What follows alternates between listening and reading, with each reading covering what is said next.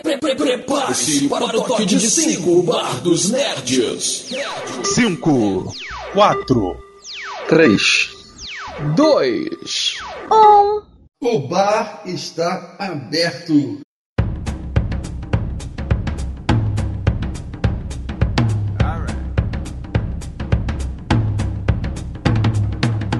Sejam todos muito bem-vindos. Estamos começando mais um Bar dos Nerds. E dessa vez vamos continuar falando sobre grandes filmes que concorreram no Oscar de 2020. E dessa vez é vamos falar sobre Jojo Rabbit. Eu sou o Gabriel Molder e quem está aqui comigo nessa mesa de bar hoje falando sobre esse filmaço é a nossa amiga Babi. Fala aí, tudo bem? Olá, olá, meus amores, tudo bem com vocês? Tudo bem com você, Molder? Também, tudo certo por aqui. Então, vamos falar sobre esse filme Jojo Rabbit. É um filme de Taika Waititi e um filme que, para quem não sabe, é um filme que se passa na Alemanha durante a Segunda Guerra Mundial. É, pelo que eu entendi do filme, Babi, me corrija se eu estiver errado, mas ele se passa numa cidadezinha pequena, não é? Antes da chegada dos aliados. Né? Exato, bem perto da Berlim. Exatamente, né? Foi antes do pessoal conseguir é, fazer a tomada ali de, é, de Berlim. Então, parte do filme você vê é, é, bem o cotidiano da, daquela cidade, né? Bem, num contexto de guerra, mas não tão afetado ainda pela, pela guerra, né? E a história vai se centrar num menino que se chama Jojo e tem um amigo imaginário um tanto quanto inusitado, né? Seu amigo imaginário é o Adolf, é o Adolf Hitler. e ele idolatra, exato, ele idolatra o nazismo, né? Só que essa visão dele sobre o mundo, influenciada pelo nazismo, começa a mudar quando ele descobre que a mãe abriga uma menina judia em casa. Então ele começa a colocar algumas coisas em xeque né, e começa a se perguntar o que é que a mãe dele está fazendo, se ele tem que denunciar a mãe, não tem que denunciar a mãe, o que se passa ali. Os Nerds. Muito bem. Vamos fazer hoje, Babi, como fazemos sempre aqui, a moda bar dos nerds, né? Vamos fazer primeiro é, falar um pouquinho do filme sem spoilers e depois vamos falar é, um pouquinho com spoilers. Assim, quem não assistiu ainda pode acompanhar um pouco, né? Entender por que, que esse filme é bom, por que, que vale a pena assistir e depois pode escolher ficar para ouvir os spoilers ou então ou então sair. Correto? Correto. Então, beleza. Primeiro de tudo, esse filme é dirigido por quem? A direção é de Taiko Waititi. Ele foi quem dirigiu ali Thor Ragnarok, que eu acho que é o mais conhecido. Ele também dirigiu o o que, o que fazemos nas sombras, que eu e o Misa temos um programa aqui sobre vampiros que foi é, que foi o que deu o gatilho pra gente fazer esse programa foi o, o filme do Taika Waititi. Ah, tem mais algum que seja bem expressivo dele, Mulder? Você queira comentar? Pois é, eu tava me perguntando exatamente, exatamente os trabalhos dele. Porque eu vou ser bem sincero, eu não assisti esse O Que Fazemos. É o que fazemos à noite? É o que fazemos nas sombras. O que fazemos nas sombras, né? É... E também não vi o Thor Ragnarok. Como é? Me julguem. Ele também vai fazer o, o Thor Love Thunder, pelo que eu entendi. Uhum. Que vai chegar que... ainda, né? Uhum. É, exatamente. Acho que ele vai. vai ele vai dirigir. Uhum. Um... Tem um trabalho dele que me chamou a atenção, é, que ele dirigiu o último episódio da série Mandaloriano. É, essa série saiu no final do, é, do ano passado e eu acho que o último episódio também foi ao ar no final do ano passado, né? Então ele assina ali a direção desse último episódio. Mas ele também participa como ator em vários títulos, né? É. Inclusive no Mandaloriano, ele faz a voz do, do IG-11, que é um robô lá, é, caçador de recompensa. Bem, é, bem interessante. O, o que a gente também pode frisar é que o que fazemos nas sombras, ele também atua. E o Jojo Rabbit, ele também está atuando. E ele é nada mais, nada menos do que o Adolf Hitler ali. pois é, caiu logo para ele, né? Interpretar o, o Adolf Hitler. É, mas de todos esses trabalhos dele, você consegue ver algum tipo de, de assinatura, alguma coisa que marca, assim, sempre o trabalho dele? A assinatura do Taika Waititi é o humor. É um humor meio ácido, é umas jogadinhas de palavras, é um, uns trejeitos, a forma que ele, ele lida, pede pro, pro ator lidar, é, é uma sátira, sabe? É uma ironia aplicada em cada, em cada diálogo, e eu acho que é muito bom. O que fazemos nas sombras, o que eu mais gostei foi exatamente isso. Para quem não sabe, o que fazemos nas sombras é um um falso documentário sobre a vida de, de, um, de um grupo de vampiros. E por que falso documentário? Porque o filme é gravado como se fosse, se fosse uma pessoa fazendo um documentário sobre os vampiros, como eles vivem. E aí ele interpreta e o humor dele é muito bom. O filme se torna mais dinâmico. Foi uma das questões que a gente já tinha falado, que eu e o, o Jota concordamos nisso, que Thor Ragnarok ficou meio, meio assim diferente, os tons ficaram diferentes. Mas essa é a assinatura do Taika Waititi. Ele é uma pessoa que ele trabalha muito com a ironia, muito com a sátira e muito com a tiradinha, sabe? Uhum, uhum, muito bem. E para quem pode estar estranhando o nome dele diferente, né? Taika Waititi, ele é neozelandês. É, o, parece que o pai dele é, é maori, né? Então ele tem é, é descendente de, é, de maoris, né? Então por isso o nome é um pouco diferente, mas bastante comum, né? Essa estrutura na Nova Zelândia. É, e o Taiko Atiti é o primeiro, é o primeiro descendente indígena aí a receber um Oscar. Olha só, tá vendo? É. Que ele ganhou exatamente esse ano, né? Exatamente, ele ganhou esse ano com Jojo Rabbit. Muito bem. Bom, é, ele ganhou um Oscar, né? Ele foi responsável por essa, por essa única vitória do Jojo Rabbit, mas o filme recebeu no total seis indicações. Entre elas, a indicação de da Scarlett Johansson como melhor atriz coadjuvante, né? A Scarlett Johansson vai fazer a mãe do menino Jojo, é, que está exatamente abrigando uma menina judia é, na sua casa. O que, que, você achou dessa indicação da Scarlett Johansson pro, é, pro, pro Oscar? Você achou ela bem nesse papel? Eu achei ela bem nesse papel. Eu achei hum. ela, ela bem. É... é diferente ver ela a gente se acostumou tanto ver ela em Viúva Negra, assim, mas ela em, em Jojo, ela é uma mãe é, realmente caridosa. Você acredita naquilo, você acredita que ela tá preocupada com o que o filho dela tem como visão de mundo, do porquê que essa criança, eu, eu criei essa criança tão bem, fiz de tudo, por que que ele é tão fissurado assim por, por uma coisa tão maligna, sabe? Por uma coisa tão tão perversa. E, e ela passa isso muito bem. Ela, ela tem uma, uma coisa de tentar melhorar o mundo que ele tá vivendo ali, ela sabe que é violento, ela sabe que é triste, mas ela me lembrou muito o, o pai do menininho de A Vida é Bela. É verdade. Eles é no meio do campo de concentração e aí ela tentando brincar com ele, ele, sabe, é, é, é bem bonito. Eu acho que ela foi bem, sim legal, foi, foi merecida assim a indicação, mas eu realmente acho que ela não, não ia levar mesmo. A Laura Dern estava bem melhor. Então, é, é, é, uma atuação bem diferente do que a gente viu é, ela fazendo pelo outro Oscar, o qual ela foi indicado, que é em História de um Casamento, né? A atuação dela em História de um Casamento é, é ao mesmo tempo mais, mais dramática e mais natural, né? No filme Jojo Rabbit, ela tem uma coisa também puxada pro, é, pro humor, em alguns aspectos mais caricato, né? Uhum. Acho que até porque ela tenta fazer muitas brincadeiras com aquele contexto que eles estão, o difícil contexto que eles estão é, é, estão vivendo, né? E para ela deve, é, deve, estar sendo difícil, né? Realmente ver o, é, o menino naquela situação, né? Usando o uniforme nazista e, e tudo mais. Mas eu concordo bastante com você que a personagem dela me lembrou bastante a personagem do Roberto Benini é, A Vida é Bela, né? É claro que guardadas as devidas proporções, né? Sim. Porque na Vida é uhum. é Bela é, aquela distração é, do, que o pai faz para a criança é basicamente a grande história do, é, do filme, né? E ali o, as, as brincadeiras que a mãe, que a Scarlett Johansson vai fazer com, é, com o filho, é mais mesmo para trazer é, um alívio em toda aquela tensão que eles estão vivendo naquele momento e ao mesmo tempo é, contestar algumas coisas que o filho está pensando, que o filho está fazendo, sem ser tão dura é, sem ser tão dura, sem ser tão punitiva, né?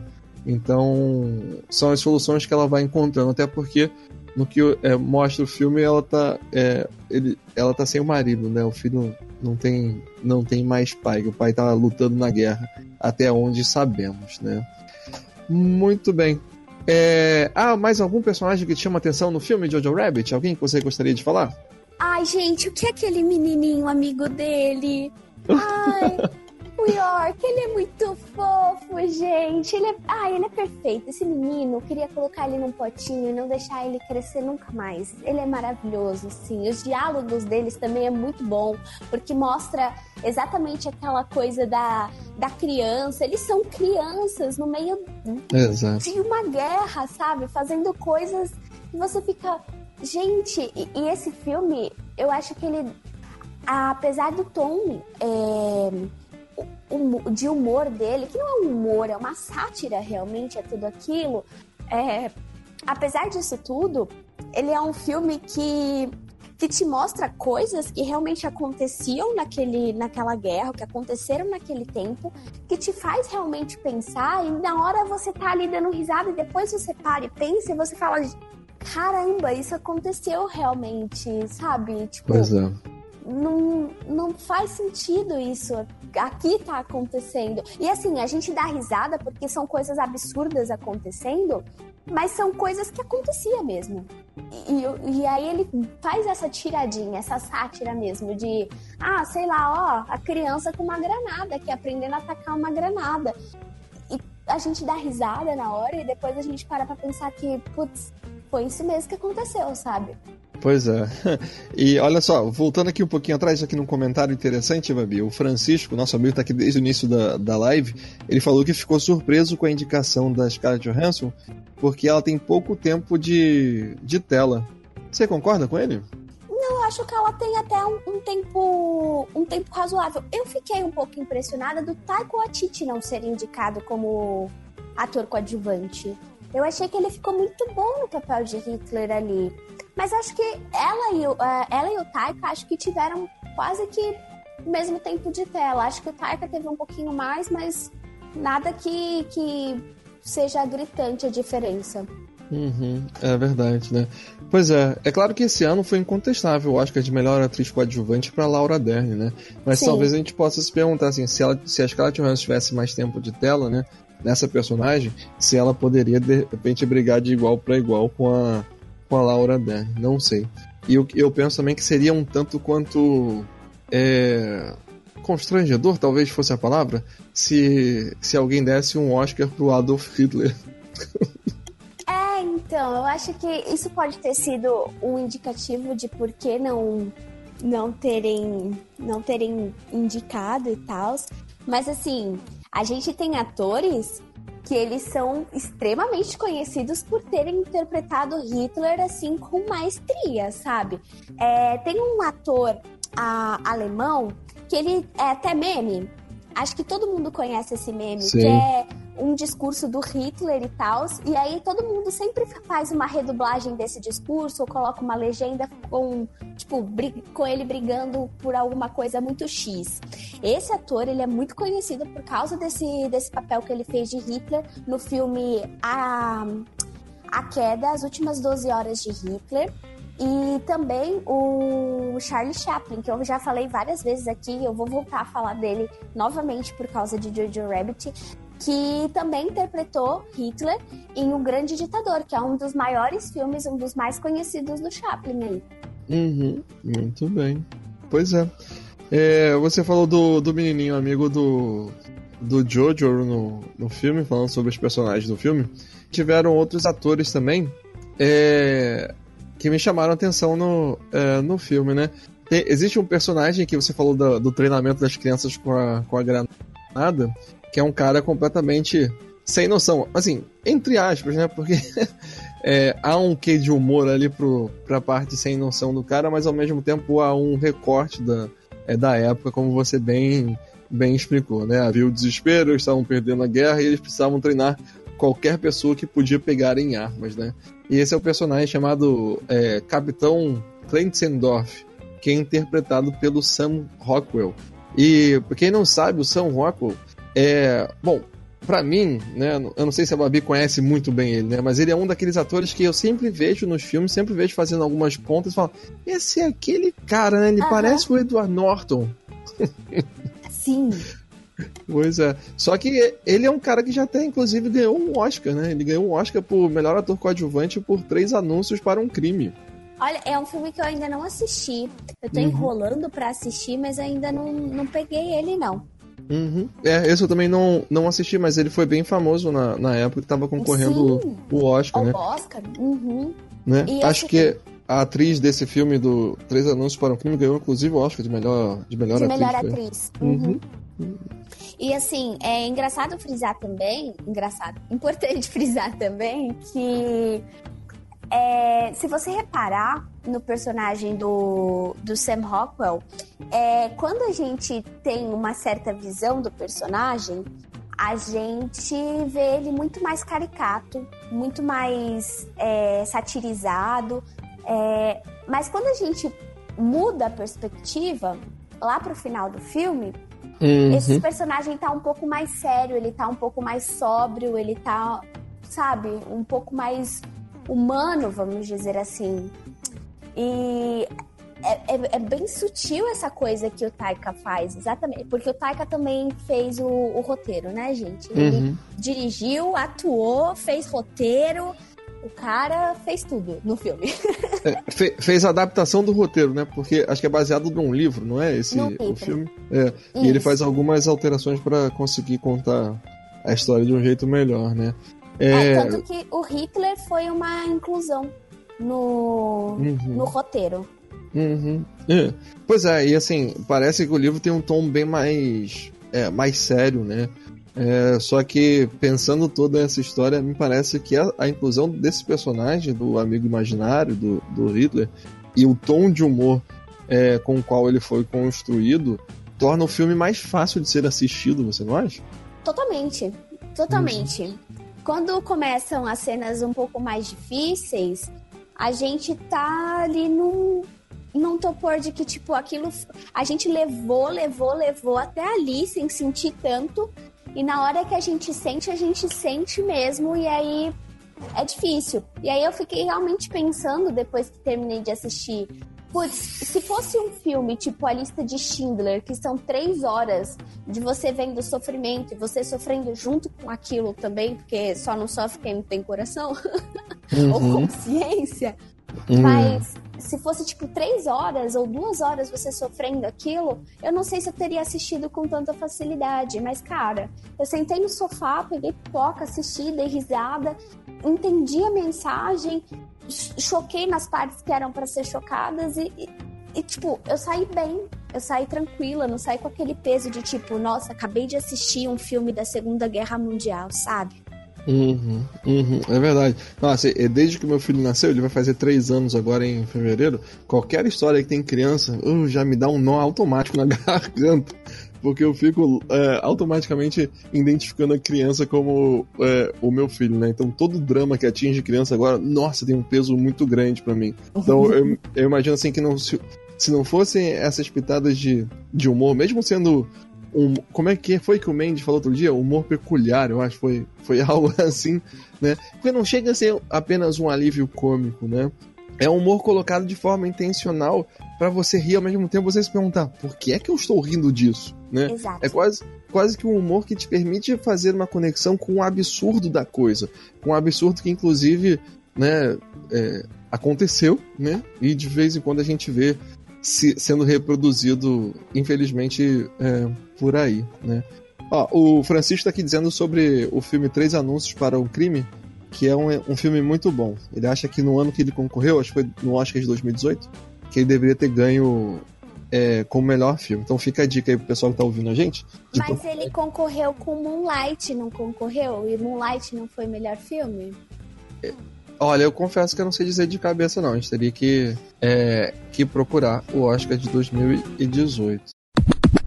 Dos Nerds. Bom, prosseguindo aqui nos personagens do filme, e aí tem um. Tipo, um braço direito desse capitão que o Sam Rockwell faz, que é um, uma figurinha conhecida de quem assistiu Game of Thrones, né?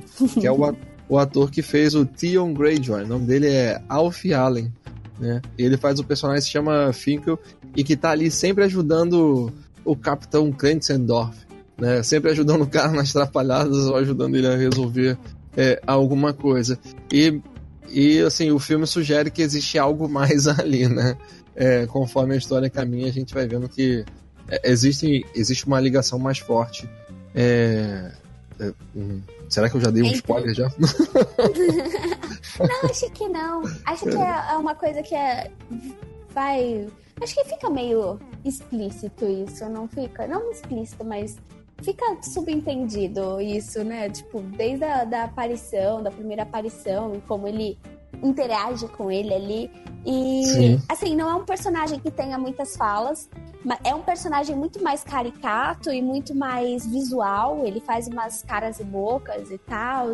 Ele, ele é tipo um suporte mesmo do, uhum. do capitão. E ele serve como um, um suporte, realmente.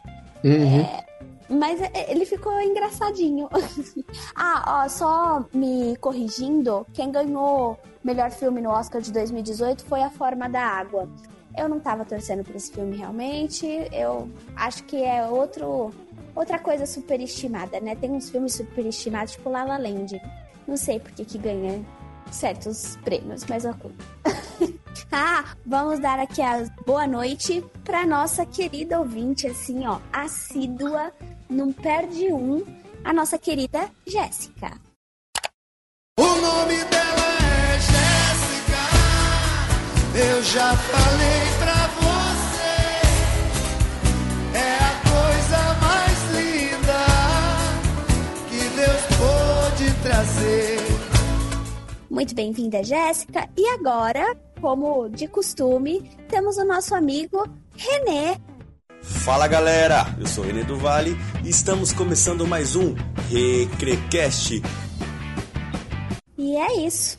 Beleza. E quero agradecer também o Francisco que tá vindo aqui acho que pela primeira vez, então ainda não tem a sua trilha sonora como é de costume aqui no Bar dos Nerds. E nós estamos aqui ao vivo toda segunda e quarta-feira às 10 horas da noite, às 22 horas.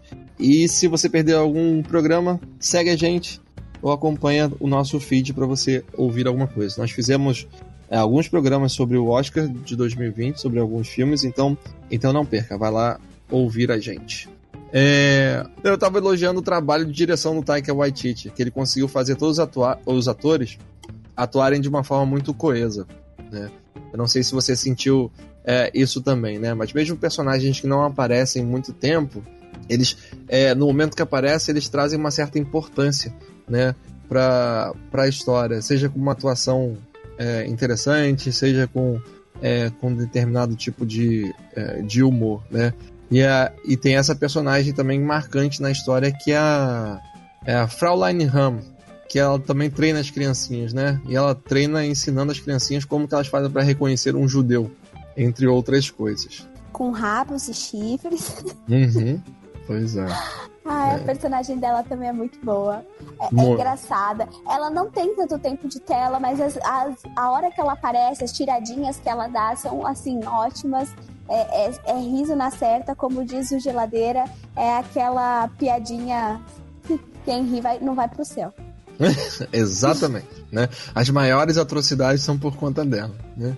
Bom, agora já falamos um pouquinho sobre os aspectos técnicos, fomos apresentando o filme e podemos falar de forma mais concreta sobre, sobre a história e a partir de agora, então, spoilers liberados. Correto, Babi?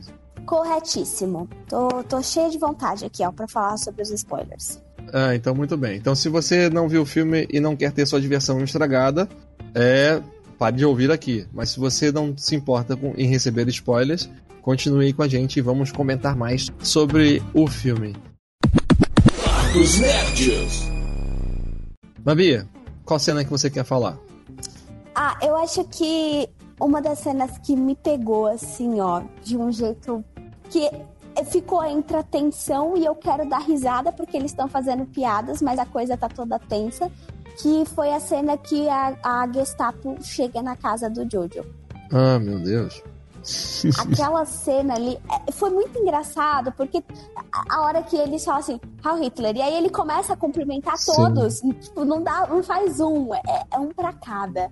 E aí todo mundo que chega na casa ou que aparece começa a cumprimentar e fica nessa coisa, e você dá risada porque, tipo, é uma coisa extremamente bizarra. Só que você sabe que eles estão ali porque alguém denunciou. E depois, quando a gente sabe o que na verdade não foi que denunciaram, a menina está na casa do Jojo, mas que a mãe, que descobriram que a mãe dele participava meio que da resistência de, de liberte a Alemanha, tipo, caraca, aquilo me pegou de um jeito e eu não tava esperando. Eu, realmente fiquei muito balançada, muito baqueada naquela cena. E, e o ator, o nome dele, vamos pegar o nome dele aqui, que a gente anotou, que é o Roman. Roman Griffith Davis, é isso, né? Griffin Davis. Ele, nossa, ele chora com uma convicção quando ele encontra a mãe morta, que assim. E pior que eu ainda, eu ainda fui meio que que o próprio Jojo, sabe? Ele Uhum. a, o Taika ele faz muito de mostrar os pés da da mãe Ah, do calma. Jojo. Não vamos nessa parte aí não, porque essa parte dá muito nó na garganta. Vamos, ah, vamos amaciar o pessoal primeiro. Ok. O... Vamos voltar ainda nessa na cena que você falou que né, a Gestapo vai lá é, investigar o que é que tá acontecendo na casa do, é, do Jojo. né? Porque a gente já falou que a mãe do Jojo tá, é, tá escondendo uma menina judia e a menina fica dentro de uma portinha secreta no quarto da mãe do Jojo. Isso não é no da quarto da mãe do irmã, da irmã da irmã, morta. isso, no quarto da, da irmã do Jojo que havia falecido. né? Mas é é uma história confusa essa questão do falecimento da irmã. É como se ninguém soubesse que a irmã tinha falecido, é, ou ninguém soubesse o que aconteceu exatamente com a irmã do Jojo. né? Mas aí quando a polícia é, entra lá, você tem certeza que eles vão encontrar a menina judia. Você tem certeza que vai, é, que vai dar ruim. Né? E aí, e o Jojo tá naquele momento assim de. Em conflito com a crença dele, né? porque ele tá começando a ver algumas coisas ruins, mas principalmente é, ele foi descobrindo que é, judeus não têm chifre, não tem cauda, não tem cheiro de enxofre, né? não tem não carregam tridentes por aí. Ele foi vendo que judeus são como outros seres humanos. Né? E aí ele tem um misto ali de que é, ele sabe que se descobrirem a menina lá na casa dele, a mãe dele vai pagar. Mas ao mesmo tempo, mesmo que a mãe dele não pague, ele não sabe o que vai acontecer com aquela menina. Né? Então, na cena, por mais que tenha esse alívio cômico que você falou do Raio Hitler, é... que- o que é meio bizarro falar isso em voz alta, né? Alívio cômico no Raio Hitler. alívio cômico numa saudação nazista. É, enfim, isso é mérito do roteiro, né? Mérito do que eles fizeram lá, porque realmente, né? Há muitos paradoxos nisso. Né? É, e eu até me perdi no que eu tava falando. É, e aí, quando eles começam a é, entrar na casa, o Jojo acha que eles vão encontrar a menina, e de repente a menina tá lá, usando uma roupinha normal, cabelo penteado, e, e ninguém sabe muito bem o que é que vai acontecer ali, né? Então a menina começa a se passar pela irmã do Jojo. E entra também a figura do, do capitão, do personagem do Sam Rockwell que a gente estava falando, né? É, esse é um, é um personagem que se desenvolve de uma forma muito interessante ao longo do, é, do filme, porque você não sabe exatamente qual que é a dele, né? Porque é, ele faz parte do exército nazista, é, ele é um capitão, só que aconteceu algum... A gente acha que aconteceu algum tipo de, de acidente, né, enquanto ele estava em batalha, e ele foi designado para ficar com uma função burocrática e ficar cuidando de criança, né? E a mãe do Jojo sempre pede para ele, é, por causa do acidente com a granada que a gente falou no, ah, no início, né? A mãe do Jojo acaba fazendo uma, uma certa chantagem com ele para ele ficar cuidando é, do filme ah, do Jojo enquanto a mãe trabalha, né? Que aí depois a gente vai descobrindo que a mãe vai fazendo, vai vai estar trabalhando com a resistência. Mas aí você fica naquela de que você não sabe se se aquele personagem é um personagem confiável pro lado da mãe, ou confiável pro lado do, é, do Jojo, ou se ele não passa de mais um nazista, né? E aí nessa cena que a Gestapo tá lá, é a, a menina diz que é irmã do Jojo, e a Gestapo percebe que há algo errado e perde os documentos dela. E ela entrega os documentos. E aí acho que eles perguntam a data de nascimento dela ou algo assim. É, é isso. E aí, ela- pois é, e ela fala a data. E aí, nesse momento, o personagem do Sam Rockwell pega os documentos dela e confere. E diz que tá certo pra, pra Gestapo. quando essa cena termina, a gente vê que na verdade ela falou a data errada, mas que então o capitão corroborou o que ela havia falado, de forma que você começa a pensar: ei, esse cara não é tão mal assim, né? uhum. né? Ou, esse cara não é apenas do lado é, é, nazista, né? É, bom, eu não sei se a gente já pode ir pro, uh, pra cena então do, da mãe do Jojo, né? Mas você estava falando que o filme vai focar em algumas coisas da, uh, da vestimenta. Quer seguir é, aí? Então, é, eu gosto muito do, da câmera do Taika também. Ele gosta muito de pegar detalhes. Por exemplo, o Jojo não sabe amarrar o sapato. Então, toda cena que ele e a mãe estão juntos, ela amarra o sapato dele. É, é algo assim que a gente fica, ué, por que, que ele tá tão batendo nisso? Mas é como se ele quisesse criar um sentimento de, de pertencimento, uma, uma afinidade entre eles, sabe? Que é assim, é, é tocante, é, é incrível.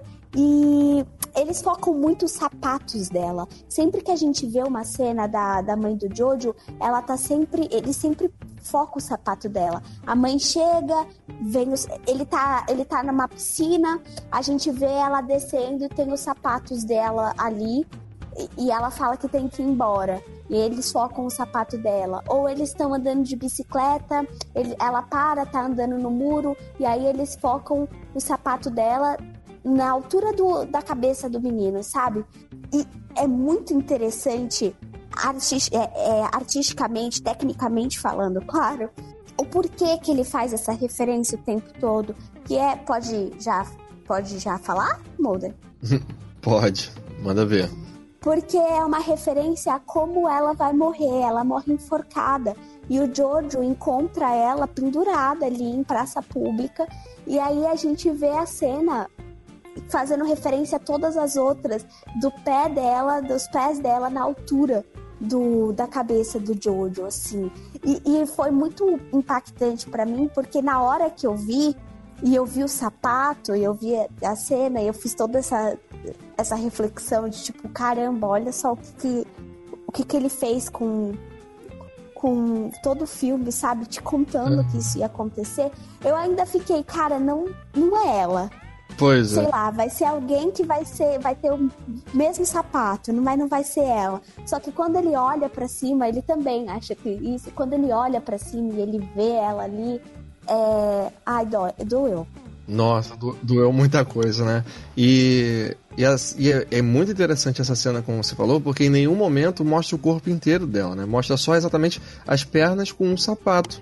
O sapato, acho que era vermelho com branco, né? Era uma cor bem chamativa. Um sapato que, é, que se destacava, é, principalmente naquele, naquele enquadramento ali, naquele cenário, né?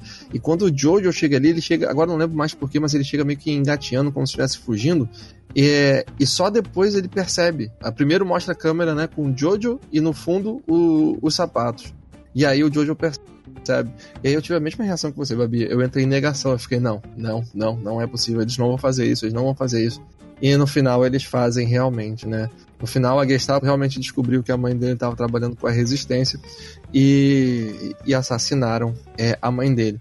E aí acho que é um choque isso e você fica em negação até o momento que ele abraça as perninhas da, da mãe e aí vê que o sapato da mãe está desamarrado e aí amarra o sapato. Nossa, isso partiu meu coração de uma forma que. Ele tenta amarrar o sapato, ele não consegue, ele fica bravo e ele, aí ele meio que, tipo, empurra os pés dela e ele depois abraça ela de novo e ele começa a chorar. E assim, é um choro tão, tão desesperado, tão.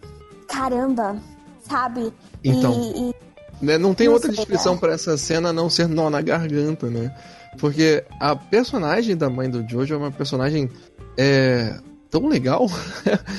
ela é, é uma mãe assim que, é claro, está ocupada com muitas coisas e, e pode passar a impressão que ela é uma mãe é, ausente, mas diante do que ela está fazendo, a gente consegue até entender por que, que ela está sendo ausente. Mas os momentos que ela passa com o filho são momentos assim que, que esse vínculo é, se, é, se parece tão presente, né? um vínculo tão tão forte e mesmo em todo esse contexto de, é, de guerra é uma relação tão tão amável mesmo as crenças sendo tão desiguais é, é um, um par ali muito interessante da mãe com é, com, com o filho né e é uma personagem forte, porque quando o Jojo tem, sofre o acidente ali com a. Quando ele sofre o acidente ali com a, com a granada, é, ela vai atrás do, do, do capitão e aí ela bate nele, ela bate no capitão. Uhum. E ela vira e, e, fala, tipo, você vai cuidar do meu filho enquanto eu, eu tô trabalhando. É isso que você vai fazer e tal. Ou quando o Jojo começa a ficar muito fanático, ele, eles estão discutindo política, assim, e ela vai lá e, e fala, ah, você quer o seu pai? E aí ela meio que se veste de pai e, tipo, fala, você nunca mais falar assim com a sua mãe e não sei o quê.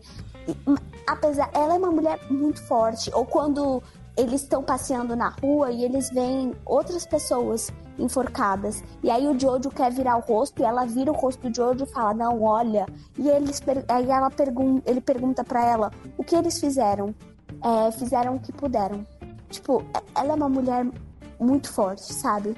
Sim. É, é, é incrível, é doloroso quando quando ela morre, porque ela também tem uma conexão muito forte com a garota judia.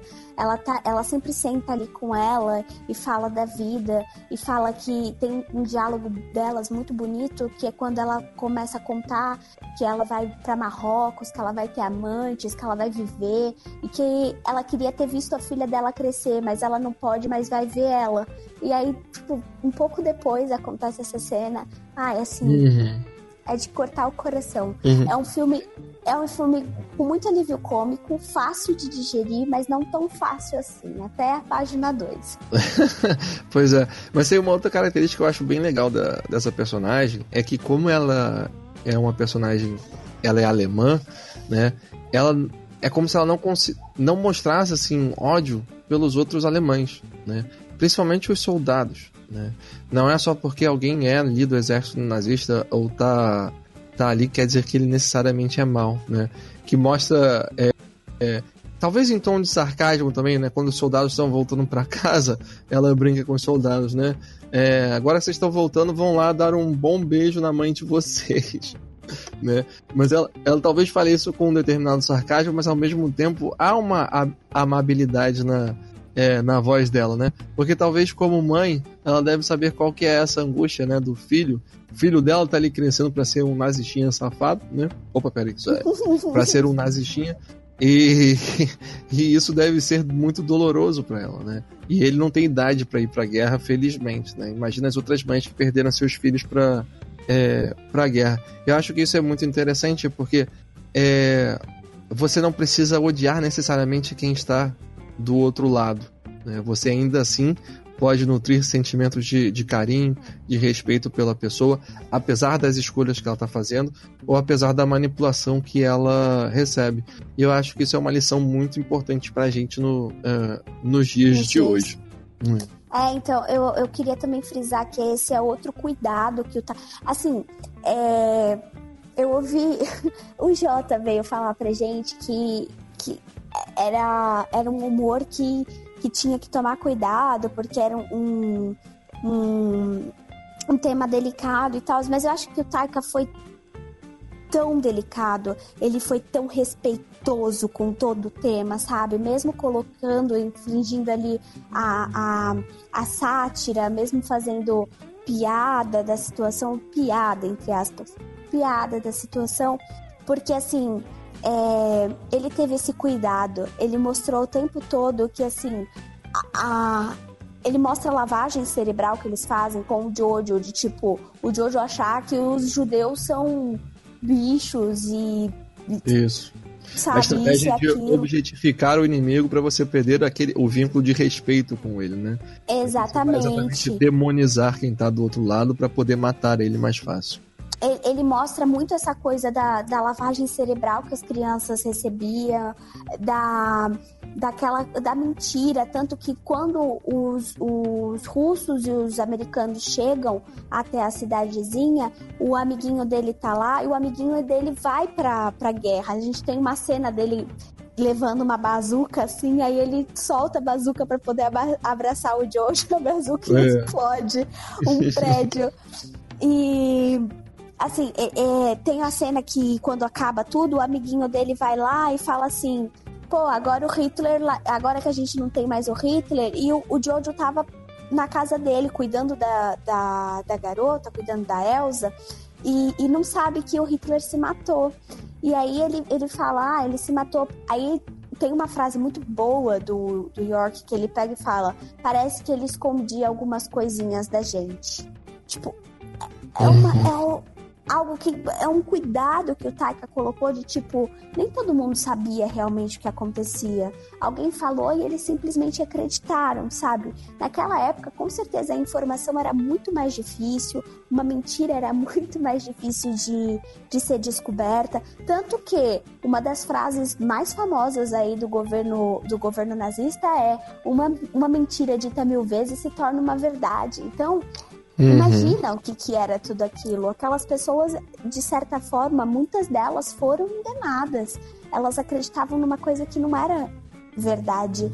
E o Taka teve muito cuidado em, em mostrar isso, em, em, em, mostrar esse ponto. E a personagem da Scarlett foi extremamente doce e gentil, exatamente tipo, poxa, você tá caindo numa mentira, mas tudo bem você tá uhum. tá voltando, você tá machucado, você sofreu já muita coisa aí vindo pra guerra. Agora não é hora de você receber uma lição de moral, de receber um dedo na sua cara de falando seu, nazis, seu nazistinha, enfim. Uhum. E, é, ele... Muito delicado. Isso, e ele tenta mostrar outras questões humanas é, dos personagens, principalmente também pelo Jojo, né? É, a criança. É porque o apelido dele, Jojo Rabbit, Rabbit é exatamente Rabbit de coelho, né? Porque no acampamento nazista lá, é, que eles estão aprendendo como que os judeus parecem, estão aprendendo a, a, lutar na guerra, a matar judeus. É, o, dois monitores lá do, daquele acampamento percebem que o Jojo tem um, é, algumas restrições ou reservas quanto a fazer determinadas ações, né? E eles percebem que o Jojo não tem coragem de, de matar. Olha só que absurdo, né? Uma criança que não tem coragem de matar alguma coisa, que não tem coragem de matar alguém, né? E eles começam a provocar o Jojo e a, é, desafiam ele a matar um coelho. E aí o Jojo não consegue matar o coelho, eles chamam ele, é, dizem que ele é covarde que nem um coelho, né? E aí o nome dele vira é, Jojo Rabbit. Quer dizer, ele vai sempre ali pontuando alguns absurdos tem, é, através de um determinado é, uma pitada assim de, é, de humor, né? Mas mostrando exatamente o lado humano, né? O, o menino estava recebendo toda a manipulação do mundo é, é, e ao mesmo tempo existem algumas coisas que são que ainda naquela idade são inerentes, né? Que é a capacidade de compaixão, que é o medo, que é o, é, o receio, a questão de você começar a a decidir o que, que é certo e o que, que é errado, né? Essas coisas que ainda não estão tão cristalizadas ali, porque ele ainda está aprendendo muita coisa, né? É, Sabe-se lá o que teria acontecido se ele fosse mais velho e continuasse recebendo todas essas informações. Mas eu acho interessante que ele vai mostrando esses detalhes do, é, do Jojo, né? É, crescendo e passando por, é, por tudo isso, né? Os Nerds. E acho que é, é, legal também a gente falar novamente sobre o, sobre o personagem do Sam Rockwell, o capitão ah, lá. Eu ia, eu ia pedir pra gente voltar nele agora mesmo. Uhum. Mas vai lá, pode falar. Pois é, porque a gente falou lá no início que ele, junto com o, o Finkel, né, que é o personagem do Theon Greyjoy, é, eles formam uma, uma dupla ali meio, é, meio esquisita, que você não sabe bem ao certo qual é o vínculo dos dois. Acho que o Finkel é só um subordinado ali do, é, do capitão, mas ao mesmo tempo tem tem algo a mais lá, né? E aí, quando é, os, os exércitos aliados estão chegando na cidade lá, ele mostra pro Jojo uma roupa que ele havia desenhado, uma roupa especial de guerra. E eu não sei se a Babi vai saber, porque acho que não é da sua época, Babi. É, tem um maluco que na, na, época do carnaval ele tinha tipo um baile de fantasia que era muito famoso, um concurso de fantasia. Se não me engano, o nome desse cara era o Clovis Bornai mas a fanta... que as fantasias aquelas, aquelas fantasias tipo de destaque de carro alegórico, sabe, das escolas de samba, uhum. que é com, uhum. né, que é com tipo capacete, que é com muita pena, que é algo do tipo. Quando eu vi o, o uniforme que o capitão lá tá desenhando para ele, foi a primeira coisa que eu pensei foi no Clóvis Bornai, que era um, o uniforme do capitão, é tipo com, com plumas, acho que com uma capa, acho que com penas rosas, um negócio meio escalafobético, uma coisa bem diferente do uniforme é, nazista, né? E o mais engraçado é que ele conseguiu fazer esse, esse uniforme para ele, foi lá pra guerra com uma metralhadora em punho, né? E com essa roupa bem, é, bem chamativa. É, e a, você começa a conectar os pontos, né? E o que será que dá pra gente tirar da relação desses dois, Babi? Cara, eu acho que. Primeiro, que eu fiquei muito chateada porque eu não sei se o personagem do. Do Theon Greyjoy, a gente vai chamar agora só de personagem do, tio, do Theon Greyjoy. Sim. ah, eu não sei se o personagem do Theon Greyjoy morreu ou não. Eu fiquei muito irritada, porque eu não sei, a gente não vê ele depois dessa Sim. cena aí que eles chegam com a roupa e tal, e vão lutar contra os aliados, blá blá blá. E eu acho que a gente pode aprender. Hum. Tá com medo de dar um é. nome, Babi? Não, claro que não. Eu acho que a gente pode aprender que, que hipocrisia, né, gente? Olha só. Vocês acham mesmo? Eles ficaram anos numa na guerra, só homem, isso e aquilo. Você acha que eles não se gostavam? Você acha Sim. que eles não, não, não tinham ali uma relação que era mais do que profissional, mais do que um subordinado? Pô, eles estavam combinando a roupinha para poder ir lá lutar. Para com isso. Isso, pois é. O filme sugere né, que eles teriam uma, é, um relacionamento romântico, mas ao mesmo tempo ele não deixa claro, não deixa escrito com todas as letras, né? É, Entretanto, você começa a se pensar, você começa a pensar que será que é esse tipo de relacionamento que os dois acabaram criando foi que é, afastou o capitão lá da, da linha de frente, né? Será que deixou ele lá escondido em um determinado lugar? Afinal de contas, um oficial do exército nazista não podia ter nenhum tipo de, de o que era considerado na época uma espécie de desvio de caráter ou até mesmo uma, é, uma doença, né? Ele precisava ficar escondido.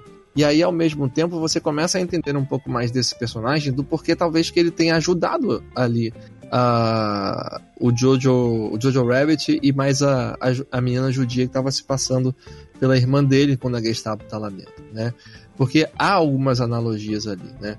Porque é, quando, quando uma determinada ideologia não concorda é, com a sua natureza, ela começa a te demonizar e te transformar no, é, no inimigo. Então, automaticamente há essa identificação dos dois, né? Do, do porquê que o, o cara não fala tão mal assim de, é, de judeu, né? Porque o capitão não fala tão mal assim de judeu, né? E ele consegue mostrar esse outro lado dele aos poucos pro, uh, pro Jojo. E acaba salvando né, a vida do Jojo no final, não é, é isso? Então, e nessa cena da, da Gestapo, é, eu realmente. O personagem dele foi tão bem construído que eu realmente achei que quem tinha denunciado o Jojo pra Gestapo foi ele. Porque uhum. quando o Jojo vai lá, é uma cena antes do Jojo indo lá, é, falando: Ah, eu tenho lido sobre judeus, eu conheço muito sobre judeus, sabe que eles leem mentes e não sei o quê.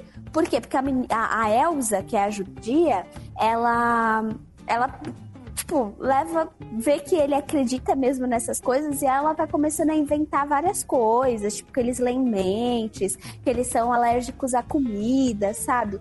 Vários, uhum. vários absurdos assim, como continua alimentando aquela loucura que o Jojo tem na cabeça dele. E ele vai contar isso pro, pro capitão e diz que ele tá lendo num livro. E eu achei que ele tinha desconfiado que o Jojo estava falando com algum judeu. Uhum. E aí ele tinha acionado a Gestapo para eles irem lá fazer uma busca na casa dele, porque o capitão chega na casa do Jojo com a Gestapo lá dentro do nada. Exato, né? Então, e aí, quando... eu realmente achei. Isso, só que aí quando você conecta as peças, você vê que como ele era capitão, ele tinha algumas informações privilegiadas, né? Provavelmente ele ficou sabendo que a Gestapo ia lá e ele sabia que poderia dar ruim, porque talvez ele soubesse de alguma coisa ou imaginava alguma coisa, e ele foi lá para tentar é, minimizar o estrago, né? Ou tentar ajudar da melhor forma como, como poderia, né? É, e aí só me dei conta de que quando a menina aparece e fala que é a irmã do Jojo, que ele, tipo, meio que se liga que a menina tá morta, como que pode ser a irmã dele, não sei o quê. E uhum. aí ele ajuda, e depois que ele ajuda, a gente. É como eu falei, assim que ele ajuda, ele começa a ficar um personagem mais sóbrio, ele não tem tantas tiradinhas mais, ele não é tão mais caricato, ele começa a ser um personagem muito mais sóbrio. Uhum. É, e aí eu acho que a gente pode pular pra cena que dele ali, que é quando ele encontra o Jojo depois. O Jojo tá com uma. Acabou a guerra tal, os aliados invadiram a cidade. Invadiram. É, tomaram a cidade e eles pegam o Jojo porque, tipo, as crianças estavam lutando na Sim. resistência, né? E eles pegam o Jojo achando que o Jojo estava lutando ali. Ele acaba encontrando o capitão e o capitão começa a falar com ele. E o capitão também é muito doce nessa, nessa hora, sabe? Sim. Tipo. É, é, ah, sei lá, eu, eu fiquei muito sentida com a morte do capitão. Não, eu fiquei é. muito sentida. Pois é, só que antes de morrer o capitão acaba salvando ele, né? Porque nessa confusão toda que o exército aliado tá invadindo a cidade, né? O Jojo é, acaba encontrando os soldados alemães e aí eles, eles vestem um, é, um casaco de soldado nele para ele lutar também na guerra, né? Tipo, opa, vambora alemão, pega aqui essa granada, pega esse rifle e vambora. E aí os soldados aliados rendem o Jojo e acabam prendendo o Jojo. Né? E ele vai tipo pro, pro aglomerado de prisioneiros ali, e onde está o capitão, onde os dois conversam e tal, e o capitão tira a jaqueta dele e começa a chamar ele de judeu, para que ele vá embora, né? É exatamente ser chamado de judeu que fez ele ser, é, ser salvo ali. E assim que ele é afastado do grupo de prisioneiros, a gente ouve o barulho de metralhadoras como se alguém estivesse fuzilando é, os prisioneiros, que também é uma cena muito lamentável, né? É, é, e assim, as mortes elas não são mostradas. Exato. É, até porque acho que o filme inteiro, acho não, o filme todo é na visão do Jojo. A gente acompanha o Jojo. Tanto que quando ele, ele se machuca é, por causa da granada, a gente vê a visão turva, porque a gente tá vendo pela visão do Jojo. Uhum. Então, é, é um filme muito mais delicado nessa cena. Tipo, a gente não vê a, a mãe dele enforcada, a gente não vê o, o capitão sendo fuzilado, a gente uhum. não viu o que acontece com a enfermeira, a gente não viu o que acontece com o assistente do capitão, a gente não vê.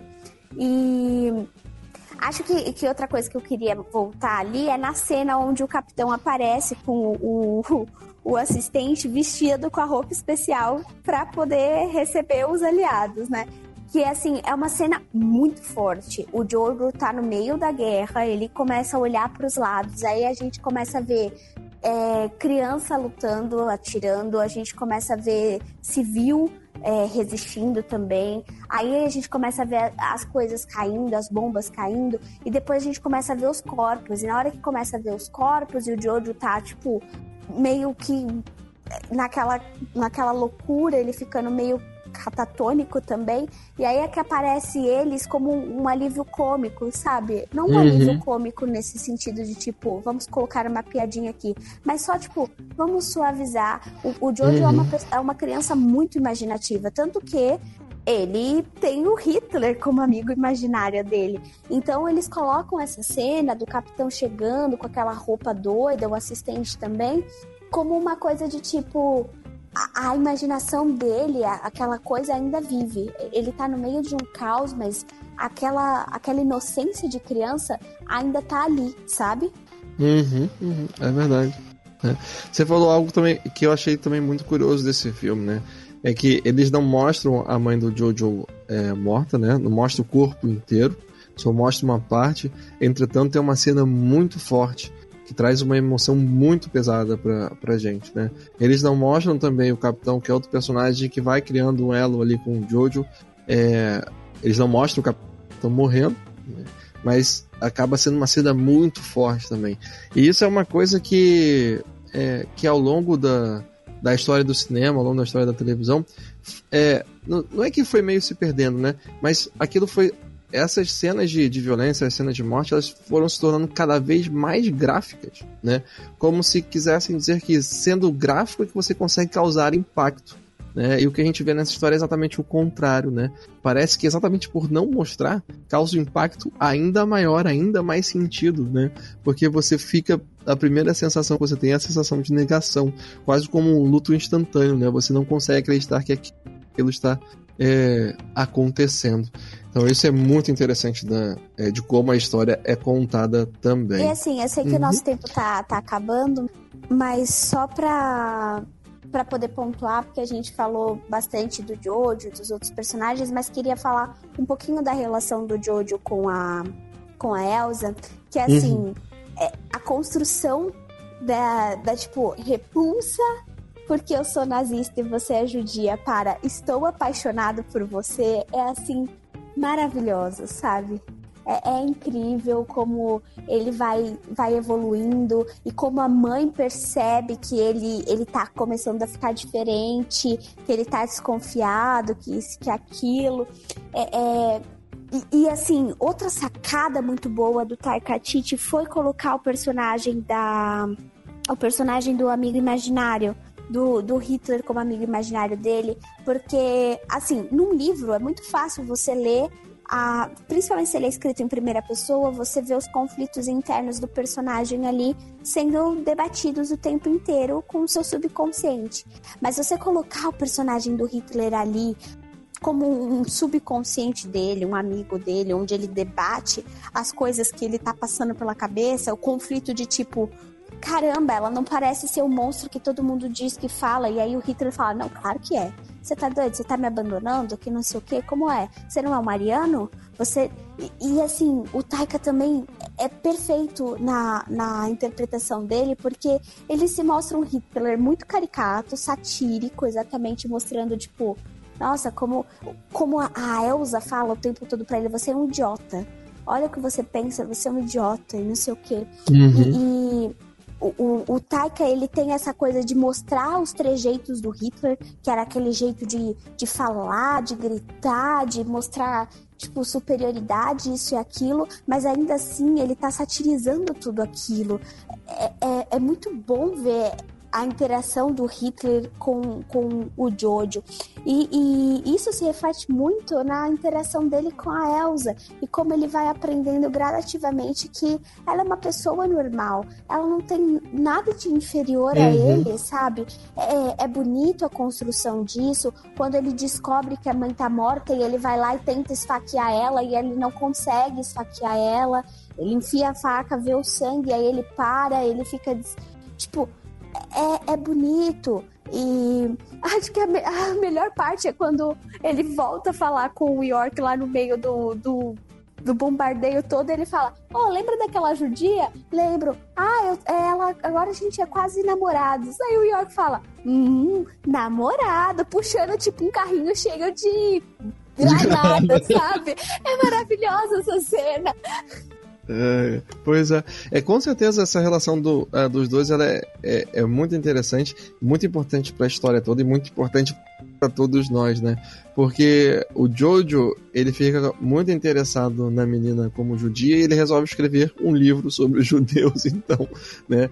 E ao mesmo tempo que ele vai escrevendo o livro, perguntando para a menina é, sobre as habilidades é, místicas, né, que os judeus têm, como de ler mente e de colocar ovos, enfim, essas coisas todas, ele vai percebendo as incongruências naquelas informações, né? Que algumas coisas não são possíveis por, por elas mesmas, né? Que não fazem sentido ali na, é, naquela história. E acima de tudo é a, a possibilidade dele compreender que ela também tem emoções. Quando ele escreve a cartinha do, do, namora, é, fingindo ser o namorado da menina, né?